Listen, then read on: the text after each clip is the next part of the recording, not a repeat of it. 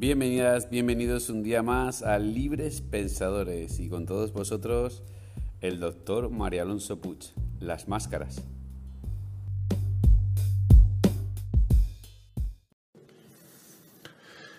No se trata de conocer mi verdad. Vosotros sabéis, vosotras sabéis que muchas veces, eh, con frecuencia, de forma mm, no intencionada, buscamos imponer nuestra verdad a los demás, considerando que nuestra verdad es la verdad que lo que vemos es toda la realidad y no solo un pequeño aspecto de la realidad. La apariencia que las personas muchas veces mostramos es una apariencia tosca, que no hace juicio a la realidad. ¿Y esta apariencia de dónde viene? ¿Por qué se genera así? Es una mezcla muy compleja. En primer lugar está la máscara. ¿Qué es la máscara? Es como yo me he de presentar ante vosotros y ante vosotras para no mostrar mis vulnerabilidades y mis fragilidades, para no mostrar mis miedos, para no mostrar mis desconfianzas, para no eh, mostrar mis despistes, mis torpezas. Pero a veces, por más que la máscara esté actuando, observando la realidad atentamente, diciéndome, Mario, quieto, no muestres esto, ponte más serio, la, eh, la espalda más recta, de vez en cuando se cuelan torpezas, se cuelan inseguridades, se cuelan miedos, se cuela la sombra, descubierta por Carl Gustav Jung en un sueño cuando vio que algo le seguía y sintió terror. De repente se dio la vuelta y vio que lo que le seguía era su propia sombra. Pero, sin embargo, también sabemos que en la expresión que tenemos las personas a veces hay una enorme grandeza y nos sale una idea colosal, o somos especialmente creativos, o especialmente bondadosos y generosos. Y eso es porque también se cuela lo más profundo que hay en el ser humano, que es hacia donde está destinado en nuestro viaje. El núcleo, el core, la esencia del ser humano, lo que nos da nuestra existencia.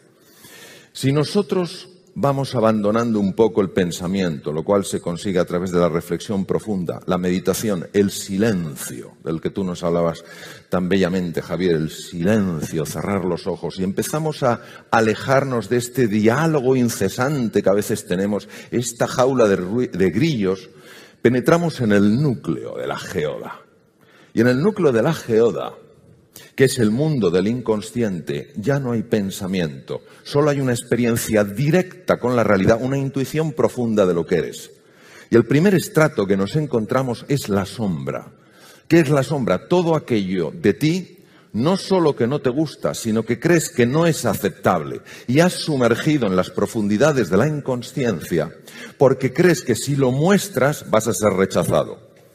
Hay una sombra que es la sombra blanca en la cual sumergimos incluso la alegría. Imaginaros que habéis estado en un entorno familiar cuando eres pequeñitos o un entorno escolar y vosotros, vosotras vuestra alegría la mostrabais y alguien os ha dicho, aquí todo es demasiado serio. ¿Qué es eso de reírse tanto o estar tan contento? No sé si sabéis que después del desastre de Cuba, donde, bueno, España, España fue un desgarro, Valle Inclán atacó durísimamente, bueno, la generación del 98, Valle Inclán atacó durísimamente a Joaquín Sorolla, el pintor de la luz, porque no podían aceptar en aquella época donde todo el mundo se desgarraba las vestiduras y se cubría el cuerpo de ceniza, no podían entender un pintor de la alegría, un pintor de la ilusión, un pintor de la luz. Y eso nos pasa también a las personas. Vamos sumergiendo aspectos nuestros porque parece, da la sensación, tenemos la idea de que si los mostramos no vamos a ser aceptados. Por eso, la primera experiencia cuando se entra a través de la meditación, la reflexión o el silencio profundo es la experiencia con la sombra. No es una experiencia agradable, es entrar en el basurero. Pero ese basurero es parte de lo que somos. Nosotros no somos basura, una ciudad con basura no puedes decir es un basurero. Tiene basura y esa basura es parte de lo que eres. Y si no lo asumes, si no lo asumimos, si lo aceptamos, va a salir por los recovecos y cuando menos te interesa, vas a decir lo que no querías decir. Y cuando menos te interesa, vas a hacer lo que no querías hacer.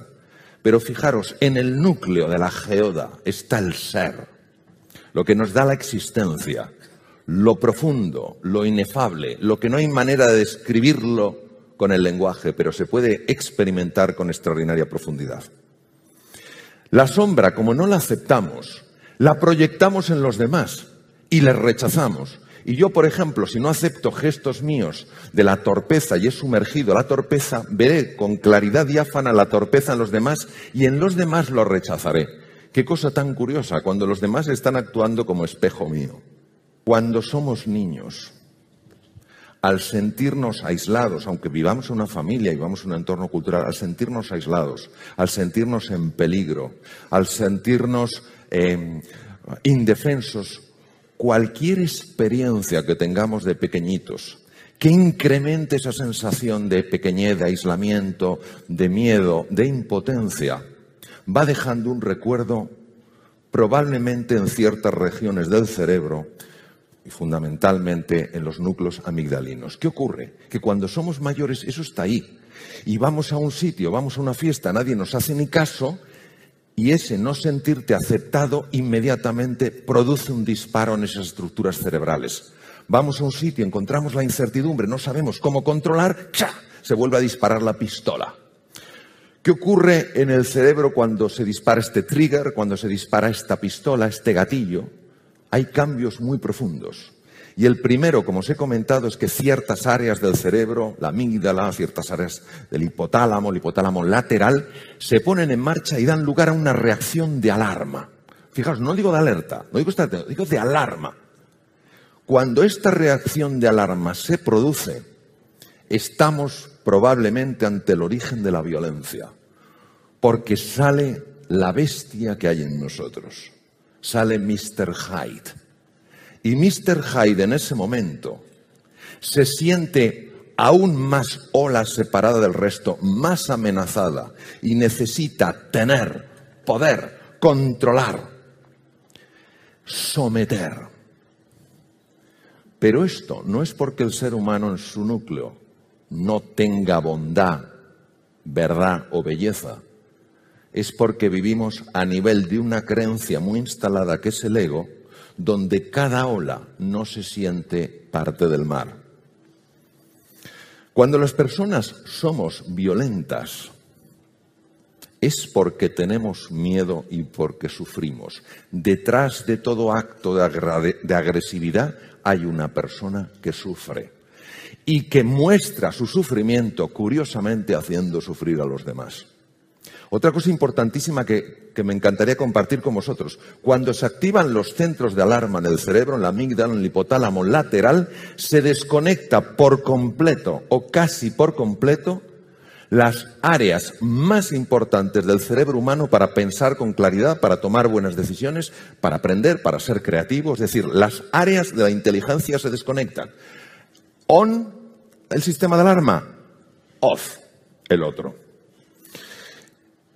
El budismo no es una eh, religión en el sentido eh, habitual que utilizamos, aunque religión viene de religare, que es volver a unir lo separado, es una filosofía. Y los budistas, Akyamuni Buda, el príncipe Gautama Siddhartha, fueron grandes y son grandes investigadores de la mente. Yo he tenido algunos maestros budistas que me han ayudado a entender eh, aspectos de la mente. Y fijaros qué interesante, su receta, su camino en siete pasos, para ir reduciendo el poder que esa creencia tiene en nosotros.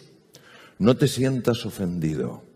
Libérate de la necesidad de ganar. Libérate de la necesidad de tener razón. Libérate de la necesidad de sentirte superior. Libérate de la necesidad de tener más y más. Libérate de la necesidad de identificarte con tus logros. Yo soy mis logros, yo soy mi estatus, yo soy mis títulos académicos, yo soy no. Tú eres mucho más que eso. Tú tienes unos títulos académicos, tú tienes una formación, tú tienes unos años, tú tienes una nacionalidad, tú eres mucho más que eso.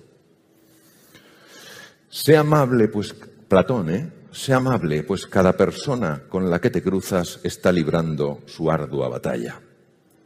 Si cada persona fuera un libro, nos daríamos cuenta de que la historia de su interior es mucho más valiosa que la portada. El opuesto al amor no es el odio puede serlo. Lo opuesto al amor es el miedo. Gracias.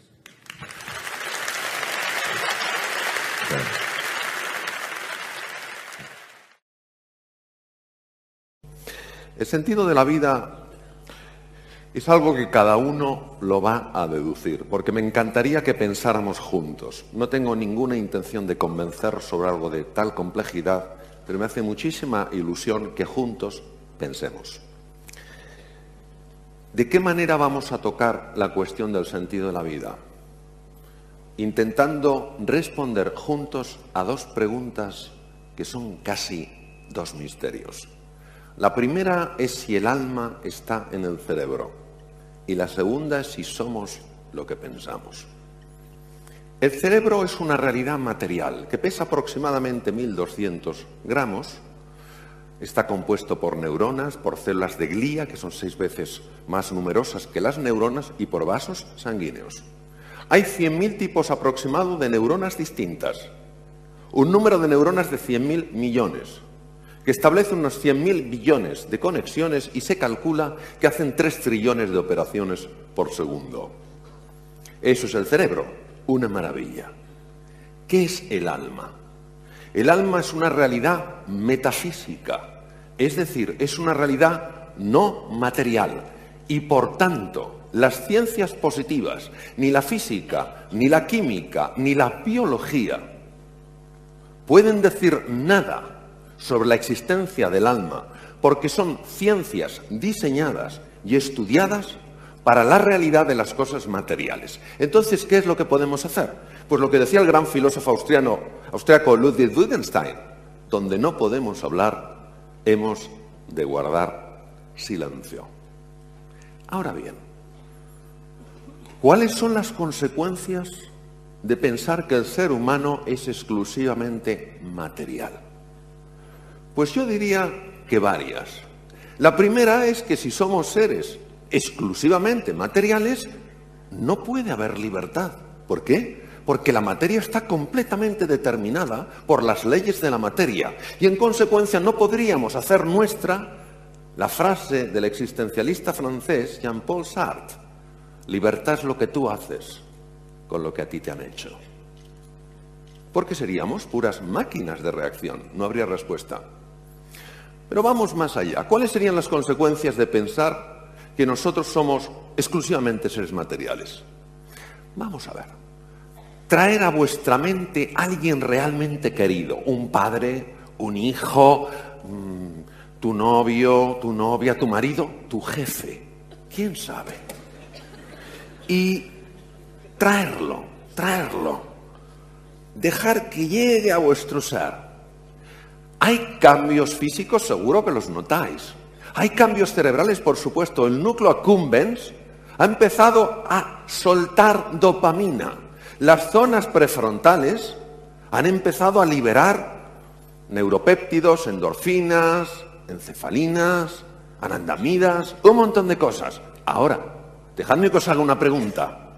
¿Pensáis que ese amor que sentís por ese ser querido puede ser reducido exclusivamente a un saco de neuronas y de neurotransmisores? ¿O hay algo más? Y en tercer lugar, si consideramos que el ser humano es exclusivamente un ser material, es mucho más fácil que estemos inclinados a tratarnos como objetos, como medios para nuestros fines, como medios para aumentar el capital, observar lo que está ocurriendo ahora. ¿Acaso no nos sentimos esto medios unos de otros? ¿Tendrá algo que ver que se ha desgajado por completo esta dimensión espiritual? Ahora bien, cuando estoy hablando de una dimensión espiritual, no estoy hablando nada más que de abrirse a la posibilidad de que esta dimensión exista no hablo de abrazar un credo o un dogma, aunque algunas personas insistan en decirnos que es la única manera de abrirse a esta dimensión. Estoy hablando de algo mucho más profundo, de entrar en contacto con algo lo más íntimo que hay en el ser humano. Y en esta época donde andamos todos, da la sensación tan perdidos, una época donde sabéis que está multiplicándose el consumo de ansiolíticos y antidepresivos, los psicólogos han comentado que aumentó un 30% el número de consultas, yo me pregunto si acaso la recuperación de esta dimensión no nos sacaría de la edad de la ansiedad en la que vivimos. Si recuperar esta dimensión, por lo menos abrirnos a la posibilidad de que exista, no, no ayudaría a nuestras mentes a estar más serenas, no ayudaría a cultivar nuestra sabiduría y abrir nuestro corazón. El gran escritor Víctor Hugo decía, siéntete por un instante como un pajarito, apoyado sobre su débil y frágil rama mientras canta. Aunque siente como la rama se dobla y puede quebrarse, está tranquilo, porque en el fondo sabe que puede volar. Por eso que cada uno haga esta reflexión y si lo decide, que empiece esa búsqueda personal de la que ya hablaba el grandísimo Campbell, el hombre que más ha conocido, que mejor ha conocido la mitología tanto de Oriente y de Occidente, hombre que decía, el sentido de la vida es hacer que los latidos de tu corazón sintonicen con los latidos del universo. Y ahora vamos al segundo tema. ¿Somos lo que pensamos? Y aquí tenemos que ir a la sabiduría ancestral, irnos, por ejemplo, a la India, hace 25 siglos, donde se escribía en lengua pali, y coger el Namapada, la recopilación de los textos de Sakyamuni, Buda, el primer Buda, Gautama Siddhartha, que dice textualmente lo siguiente en un fragmento. Nuestra forma de vivir está moldeada por nuestra mente. Acabamos convirtiéndonos en aquello que pensamos. Claro, esto nos tiene que dar motivo de reflexión y decir, bueno, vamos a ver, ¿esto puede ser así? ¿Puedo yo con mi pensamiento construirme o destruirme? ¿Realmente puedo transformar mi forma de ser en la vida cambiando mi forma de pensar? Los pensamientos perturbadores, tipo, no soy capaz, no hay solución, eh, desesperanza, activan emociones aflictivas, como el resentimiento, como el miedo, como la frustración, como la ira, como la desesperanza. Esto da lugar a una activación de todo un sistema extremadamente complejo, se llama el sistema nervioso simpático. Os voy a decir el efecto de estas emociones aflictivas cuando se mantienen en el tiempo. No quiero ver a nadie salir del circo Price diciendo, Dios mío, tengo todas las emociones aflictivas, me voy a meter bajo un puente a llorar. Hablo extendidas en el tiempo. Primero, debido al cambio que producen en el riego sanguíneo del cerebro, alteran profundamente la capacidad de analizar y de pensar con rigor, es decir, con alcance, con anchura y con profundidad. Segundo, bloquean casi por completo el proceso creativo, porque los lóbulos prefrontales son clave.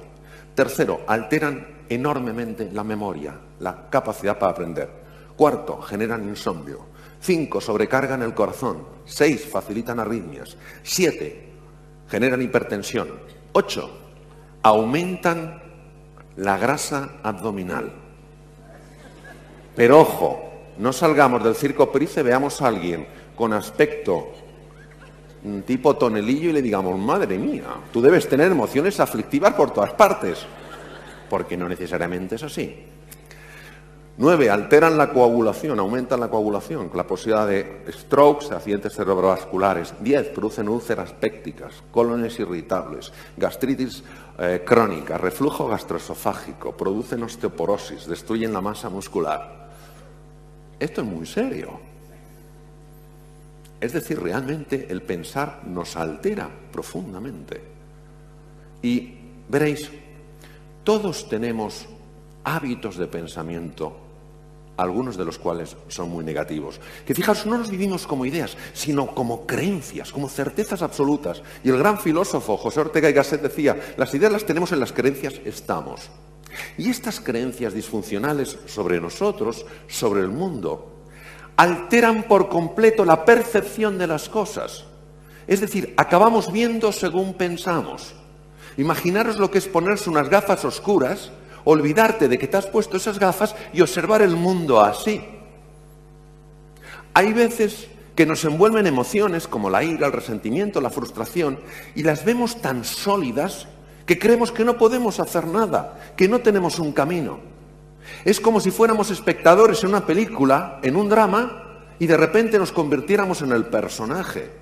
No, la persona está oculta por el personaje. La persona no es el personaje. Tenemos que reinventar nuestra forma de mirarnos. Tenemos que recordar que lo más importante no es lo que está delante de nosotros ni lo que está detrás de nosotros, sino lo que está dentro de nosotros. Es un trabajo precioso, es un trabajo consistente, donde poco a poco vamos aflorando toda nuestra grandeza, todo nuestro ser. Me voy a despedir con unas palabras de Cajil Ibran que decían,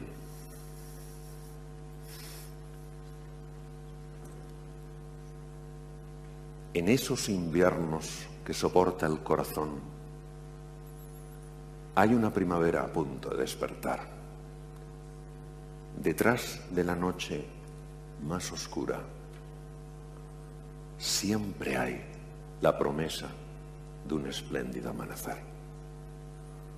Nosotros ante los zarandeos de la vida, cuando la vida nos da por todos los sitios, podemos caer en la oscuridad de la desesperanza o abrirnos a la oscuridad del misterio, sabiendo, creyendo que aunque no lo veamos, aunque no lo comprendamos y aunque no nos guste, en la vida todo tiene un sentido. Gracias.